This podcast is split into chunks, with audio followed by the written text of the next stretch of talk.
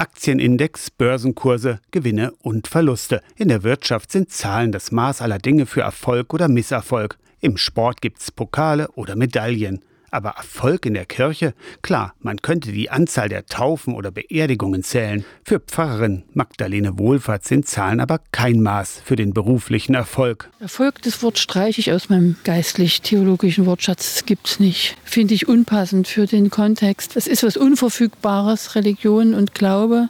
Und Erfahrung zu machen mit diesem Unverfügbaren ist wirklich ein Geschenk. Manchmal wenn Menschen in einer Kirche von etwas angerührt wurden, dann schreiben sie auch mal etwas in ein Gästebuch. Aber auch das ist eher die Ausnahme als die Regel. Erfolg ist nie kurzfristig. Im evangelischen Bildungszentrum Wintergrüne in Torgau organisiert Beate Senftleben mit ihrem Team Bildungsprogramme für Jugendliche. Klar, die Gäste werden auch gezählt, auch die Heimatorte werden ermittelt. Für Beate Senftleben bilden aber die Kommunikation mit den Gästen und die daraus folgenden neuen Impulse die Basis für den Erfolg der Wintergrüne. Welche Fragen haben die auch?